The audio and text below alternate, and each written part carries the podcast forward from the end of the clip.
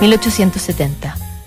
El mismo año en que Wagner presenta La Valquiria, muere el poeta español Gustavo Adolfo Becker y tras cierta decepción amorosa porque su pretendida se ha casado sin previo aviso con otro, aunque dicen que él superó el impas rápidamente, el gran Tchaikovsky escribe una carta desolada que evidencia un estado sombrío y melancólico por el que solía transitar, aunque no necesariamente permanecía en él. Poco después de cumplir 30 años, reflexiona aquí sobre la tristeza y su lugar en el mundo y también cómo lo más difícil se cruza en la vida con lo más satisfactorio. Estoy sentado con la ventana abierta a las 4 de la madrugada, respirando el aire delicioso de una mañana de primavera. La vida aún es buena y vale la pena vivir en una mañana de mayo. Sostengo que la vida es hermosa a pesar de todo. Este todo incluye lo siguiente. 1. Enfermedad. Estoy engordando y mis nervios están hechos pedazos.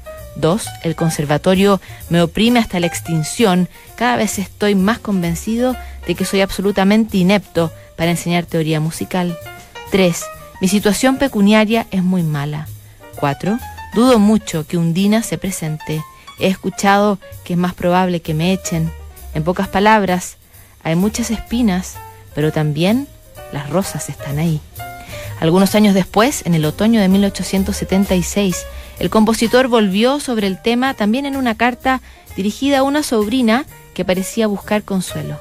Probablemente no estabas del todo bien, mi pequeña paloma, cuando me escribiste, pues noto cierta melancolía real que impregna tu carta. La reconocí en un parecido natural cercano a la mía, conozco ese sentimiento demasiado bien. En mi vida también hay días, horas, semanas y sí, meses, en los que todo luce oscuro, en los que me atormenta el pensamiento de que estoy abandonado, de que no le importo a nadie. Mi vida, de hecho, es de poca importancia para cualquiera.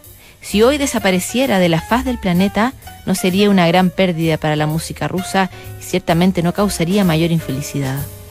En breve, vivo la vida de un bachiller egoísta, trabajo solo y para mí mismo y me cuido únicamente para mí mismo. Esto es en verdad muy cómodo, aunque aburrido, estrecho, estéril. Pero tú, que eres indispensable para tantos a quienes haces feliz, que des lugar a la depresión es más de lo que puedo creer. ¿Cómo puedes dudar por un momento del amor y la estima de aquellos que te rodean? ¿Cómo podría ser posible que no te amaran? No, no hay nadie en el mundo más estrechamente amada que tú. Por mi parte, sería absurdo hablar de mi amor por ti. Si por alguien me preocupo es por ti, por tu familia, por mis hermanos y por nuestro viejo padre. Los amo a todos, no porque estemos emparentados, sino porque son las mejores personas del mundo.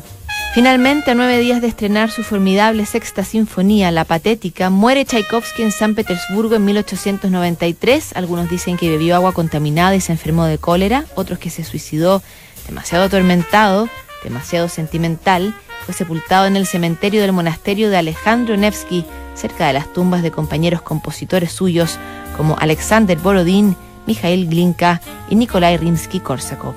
Revisamos más cartas mañana Notables.